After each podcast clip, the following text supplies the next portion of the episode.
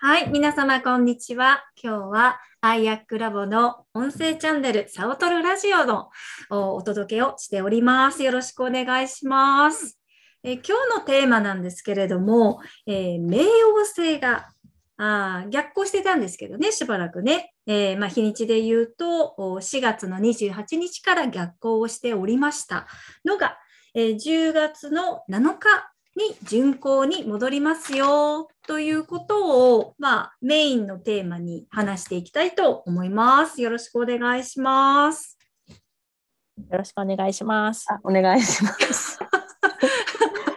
反応が、反応が えっと、まあ、冥王星って、あのまあ、どういう星なんですかってななんで冥王星が逆行になったり巡行になったりすることがうん、なんだろうな、こう、私に何の関係があるんですかっていうことからまずはちょっと話していきたいかなと思うので、えー、まずはその、こう、星読みのチャートにおける、その冥王星ってどんな、うん、役割があるのかっていうかな、どん、なんて言ったな、どんなキャラなのかみたいな感じかな。っていうのをちょっとばんちゃんにお伺いしてもいいですか？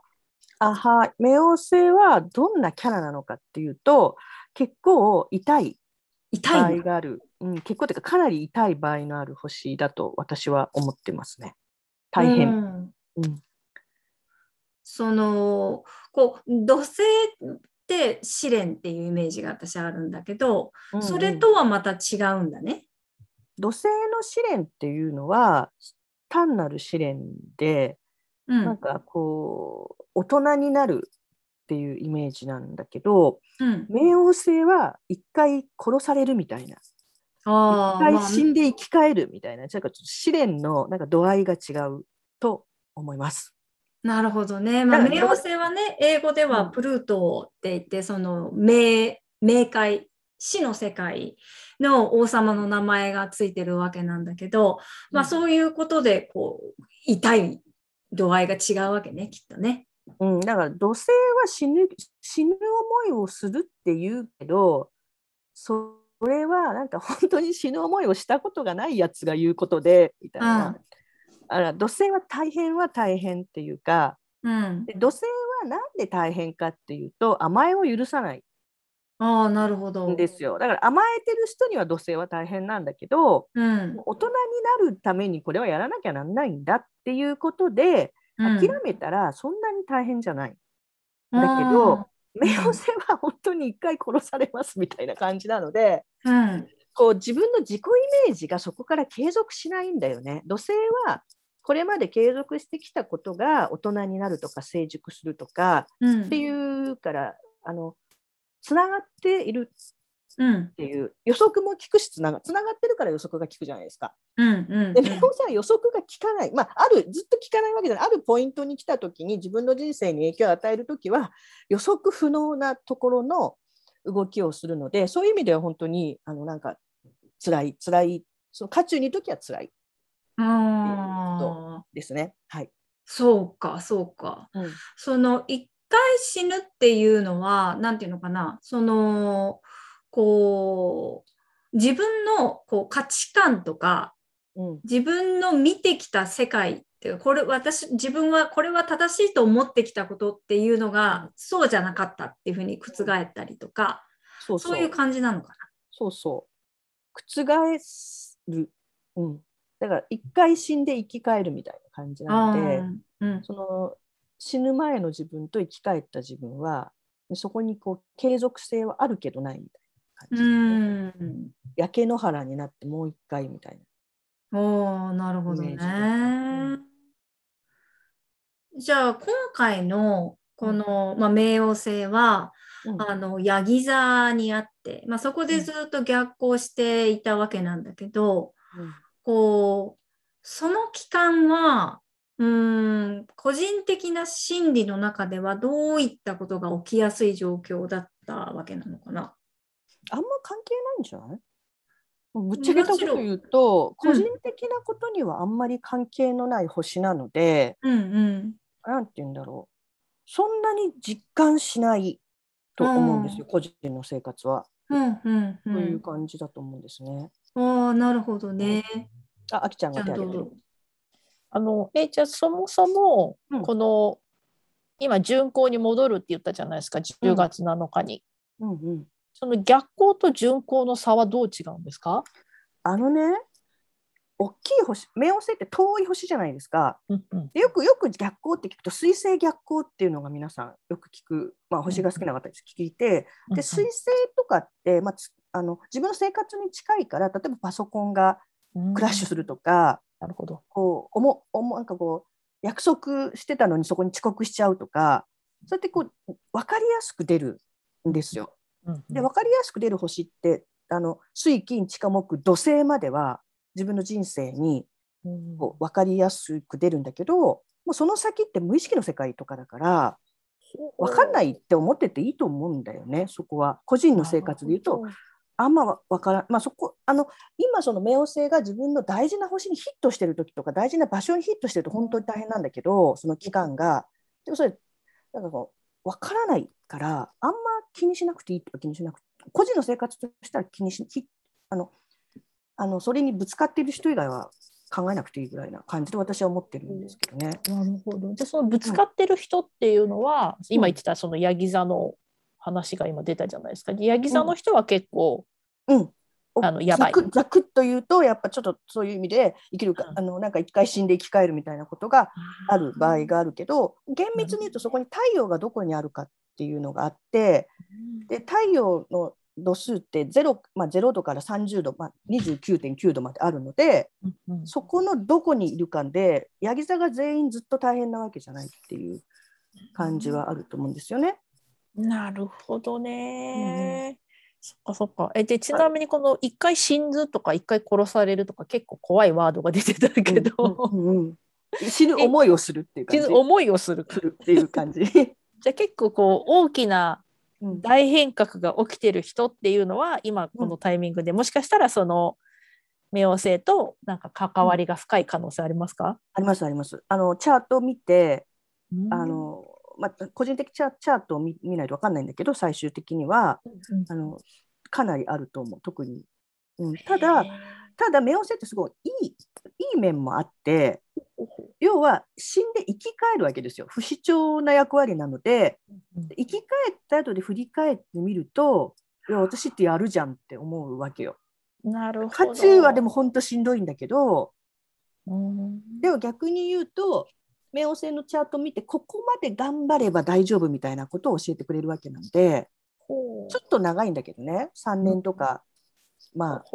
もうちょっととかあるけどでもそこを耐えれば何、て言うんだろう。すごい強くなってる自分を発見することができるので。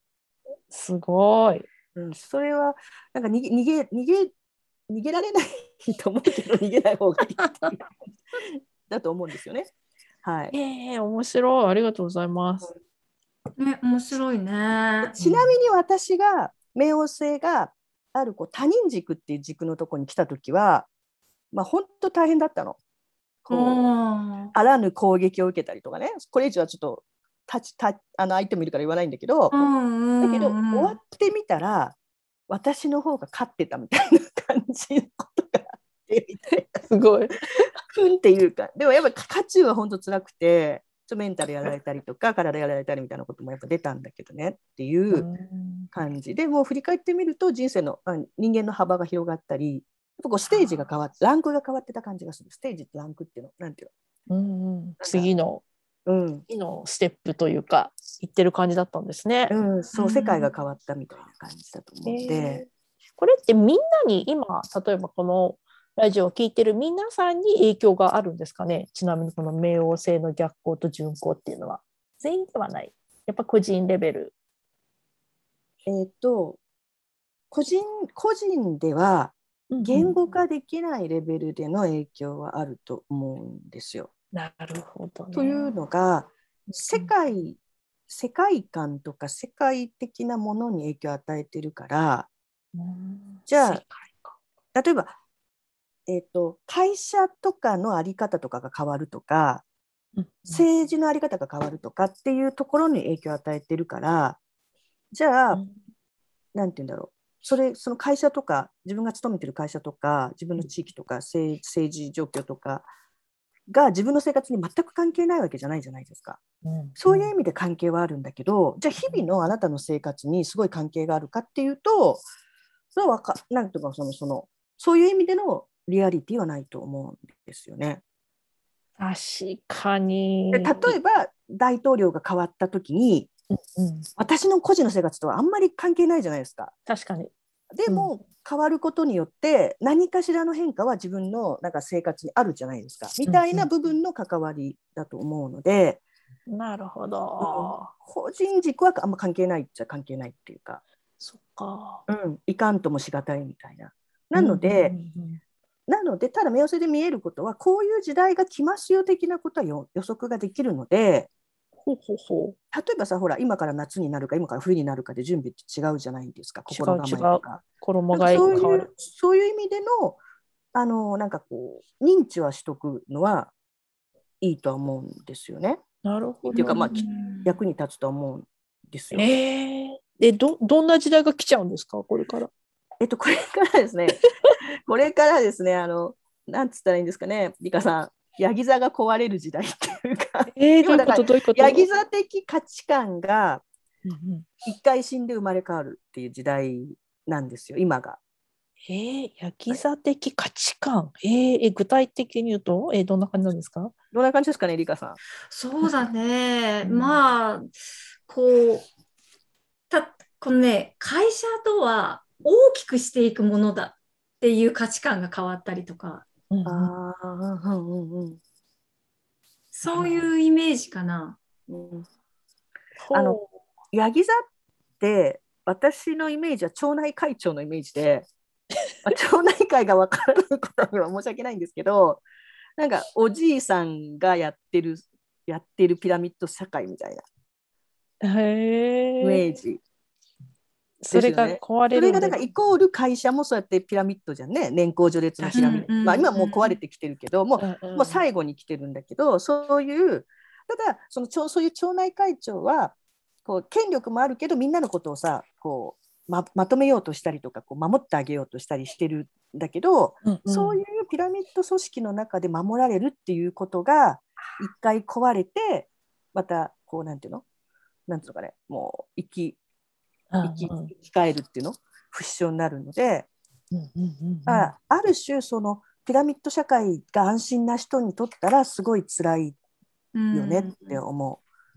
でピラミッド社会が面白くない人にとったら超いいっていう感じ。なんですよね。例えばだから伝統的家族観なんていうのもヤギ座の領域だし、まあ、ある種のこうロイロイヤルファミリーなんていうのもヤギ座の領域だったりとかするので、まあ、私面白いなと思ってたのはあのこう長髪のお兄ちゃんが帰ってくるみたいなことね、今今ちょっといろいろ話題ですよね。そうなんかあれもなんか冥王星ヤギ座的に見るとなんとなくこう納得感のある。うんところだったりとか、あと日本だとさ、ほらあの同性婚とか LGBT の問題とかがこう話題になってるなんていうのも、うんうん、そのヤギ座的な伝統的なこう家族観に対してのこうなんていうのこう挑戦っていうか、うん、そうだね、ああいうあの、うん、選択的、あの性のね名前のね、な制度なんかもそうそうそうあ夫婦別姓ね。選択的夫婦別姓のこととかが、国政のとこでも話題になってくるみたいなのとかは、だしこの女性活躍なんていうのもまさにねヤギ座的な価値観へのあ挑戦というかかなと思ってます、ね、これがどれくらい続くって言ってました？えっ、とねもうね終わりに来てるんですよ。うん、これも終わりなんですね。それでね2023年の、うん、えっ、とちょっと待ってよ。2023年の3月24日に一旦水亀座に入るので、うんうん、もう一回戻って最終的には水亀座に入りきっちゃうんだけど、うんうん、なのでもう最後の最後の断末魔を見るみたいな感じですねヤギ座の世界の。えー、そうかそうすると23年ってことは1年半だよね。半か。うん、なるほど、うん、ただヤギ座の中で本当にいいものは残るんでほうほうだから結局この嵐に耐えても残るものはここから先多分200年とかね100年とか残るものなんですよ。うわ、響く。でもこれで残らなかったものってもういらないものっていう感じになるので、そこなんか最初ヤギ座が始まった頃ってさ今から十何年前に本物の時代が来るって言ってたよね。だから本物か偽物かがふるい分けられるのがヤギ座冥王星だっていうふうに言ってたはずなのでってことは残ってくるものは残るものは残るんでこう保守みたいな家族感みたいなもので、だこの1年半に残るか残らないかがこうすごい最後なんで見えてくると思うの。だからだからこれはもう次の世界に持っていけないもの持っていけるものそれが何なのかっていうのが見えてくるから面白いと思うんだよね。面白い。え何が残るんですかね？わかんない。それわかんないよね。わかんない、ね、私もわかんないよね。ねだから本質的なものは残るはずなので、だからこのコロナで飛んじゃったものはもうね、次の世界、次の時代にはいらないものかもしれないし、うん、なんか確かにそうですよね、コロナでなんか今まではできなかった、できなかったって言ってたものが、うんうん、実際コロナが始まったら意外とあっさりできちゃってあこれいらなかったねみたいな、うん、捨てたものも結構あるじゃないですか。本社の、ね、建物とか入れなくなっちゃったいらなくなっちゃって、うん。うん、ちっちゃい、ね、なんかオフィスで良くなっちゃったっていうのもあるし、えー、本物か？何が残るんだろう？ちょっと予測立てたい。ね、そううちの家族が残るのかとかさ、ちょっとわかんないよね。一年、一年半もあるとわかんないじゃんみたいな。わかんない。あなたの。わかんないな。なんでしょうね。リカさん、こういうの得意じゃないですか？リカさん、何が残ると思いますかね？何が残るか？そうね。キャンプ場は残ると思うよ。なんでキャンプ場なんでキャンプ場なの？いや、なんとなくそう思った。いや、ホテルはなくなるかもしれないけど、キャンプ場は残るなとか。ああ、そういうことか。なるほどね。うん、確かに。うん、なんかそういう自然ととのなんか密着というか接点みたいなものは残っていくでしょうね。まあ。そうそうそうね。だからそう今まではそのいかにこのきらびやかなそういうなんかこう本当にもう VIP 待遇が行き届いているホテルに泊まることっていうのが一つのステータスだったりとかしたんだと思うけど、うんうん、そういうものをどんどこどんどこ作っていきましょうっていうふうにはならないと思うのね。なるほど。うん、ああ、なるほどねね。その日本中どこの町に行ってもそういう5つ星ホテルが必要かって言われたらいらないじゃないですか。いらない。うんうん、あのあのだから本当の意味でのピラミッド組織は残ると思うんですよ。うんうん、だからその尊敬とか敬意とかによってできる年功序列は残ると思うんだけど年功序列が無意味なものとかそのリカさんの言うそのきらびやかなホテルに行ってもらう経験ってさほら自己重要感うん、偽の自己需要感みたいなものはもういらないんだと思うんですよね。だからけ、うん、権威とかさであってもいい権威もあると私は思うんですよね。何でもかんでもが一緒なわけがなかったりとかやっぱりほら経験による知恵の熟成とかさある時間的な時間をかけたからこそできるものに対する、はい、なんてこう尊敬とか敬意の念っていうのがあるはずだと思うんですよ。努力とか、だけどそうじゃなくてインスタントにピラミッド組織を作るとか無意味に作ってる組織はなくなると思うんですよね。うんうん、そこから来てるもの。ってそういう意味ではそのホテルも何て言うんだろう、うん、なんかこう簡単に王様になれるような経験みたいなものは飛んでっちゃうかもしれないですね。うんそこには価値がないっていうか。うん、なんか日本のホテルとかでもすごく歴史だけじゃないかもしれないけどなんかすごいあり方がすごいいいなって思うホテルとかあるじゃないですか。そういうのは本物だなっていう感じがしてそう。いうのはなんか残っていく感じはして、やっぱしそういうところは泊まりたいし、うんうんうん、なんかああいうのはどうなんでしょうね。例えばちょっと話変わるけどブランド品とか、うん、某ブランド品。ルイ・ヴィトンとか。あ言っちゃったけど。そのブランドに価値を置く人だけが残るんだと思うんですよ。その本当に好きとかそのうん、その工程とかそのその作りとかストーリーを本当に愛する人は残ると思うんですよ。なるほどだけどこれが投資目的とかさ持つことによって何を得るかみたいな、うん、こうそういうものはきっと減るから、うん、でもそれでも生き残れるブランドは多分残ると思うんですよね。なるほどね。でそこは問われるよね。問われる、うん、だから本物かどうかが問われるっていうのはまさにそういうことだと思うんですよね。じゃあなんか今からこう何か作り上げようってでなってくるわけじゃ人たちもいっぱい出てくるわけじゃないですか。うんうん、その時にじゃあそのパッと作ってパッと売っちゃおうみたいな結構今までだったら時間が何、うん、て言うんだろう。早く作らなければいけないっていう制約があったりとか利益を出さなきゃいけないとかそういうプレッシャーがあってあまり考えずにパッと作ってパッと出すっていうのがまあ主流だったと思うんだけど結構これからはそうすると結構じっくり時間をかけてあのいいものを出していこうよみたいな流れが強くなりますかね？うん、ならないと思う。え、ならないんだ。それはならないんですね。だってもうヤギ座終わってるから。あ、そっか、終わってるから、それはもう、じゃあもう作り上げてるものっていうことか。なるほど。多分もう、あの、大丈夫な、ヤギ座的に大丈夫な人たちの中には、うん、もう大丈夫だって実感があるはずなんですよ。うん、だから今からごめんなさいちょっとうまくないな今もうちゃんとやってきてる人は、うんうん、そろそろ落ち着くと思うんですよ。あの会社的に見た時にね。うんうんうん、でちゃんとやってこなかった人たちが今からヤギ座的に頑張っても遅いと私は思っていて だったらいやでもだったらやめた方がいいみたいな。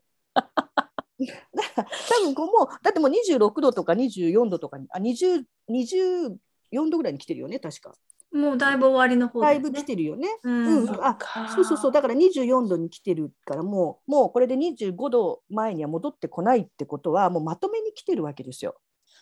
ヤギ座の中の。だからまとめに来てるってことはもうこれでいくぞこれでいいんだって確信のある人方々かうんうん、例えば老舗の会社の中で言えば、うん、もうやめようかっていう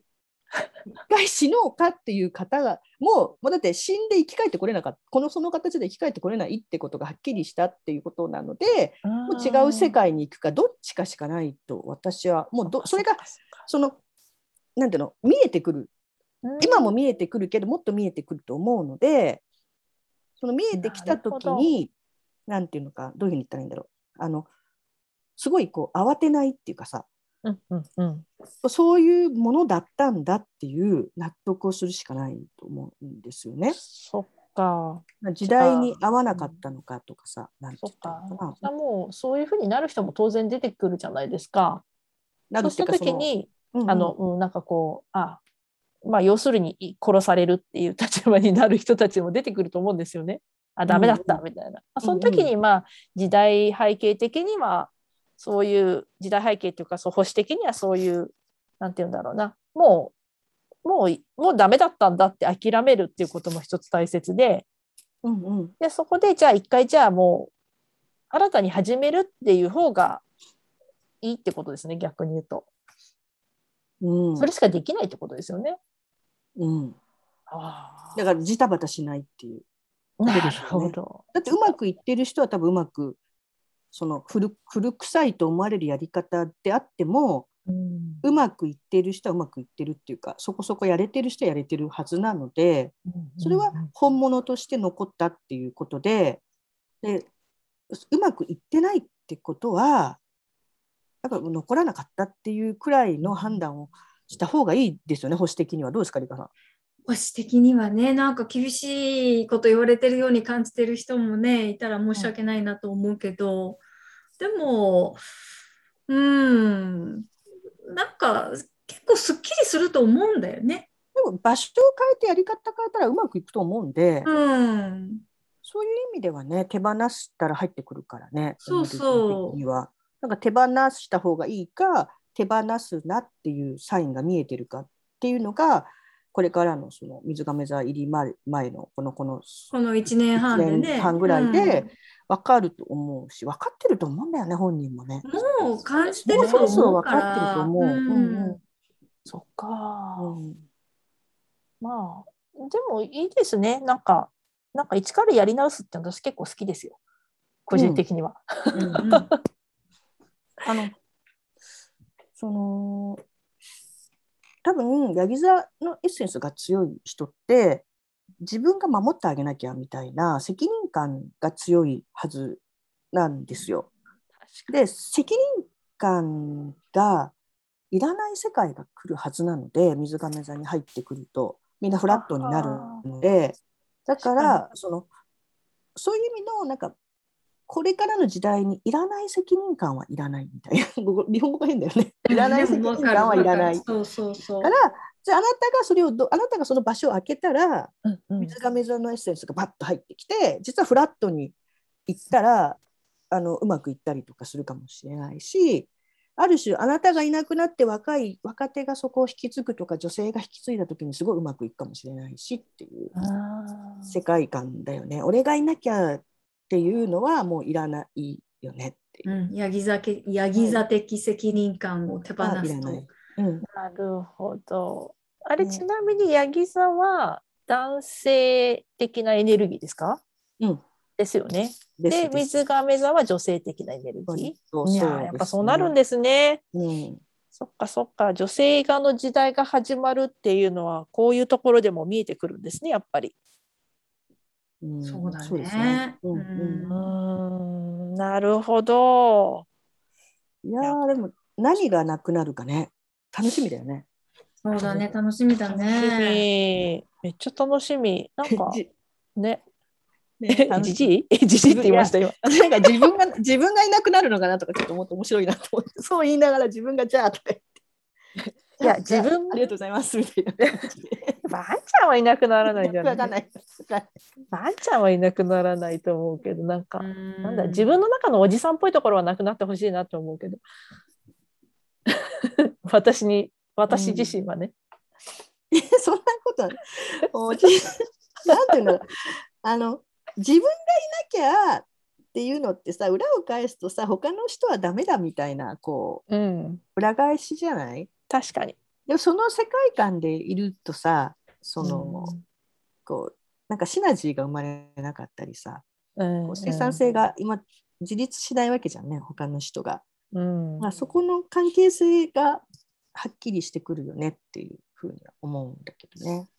確かにな。うんうん。なんかこうこうなんかそうそれこそなんか上司と部下の関係性とかも変わってきそうですよねもう今も変わってんだろうけれどもなんかこう、うんうん、なんかいろいろこれをやってあげなきゃいけないみたいなそういう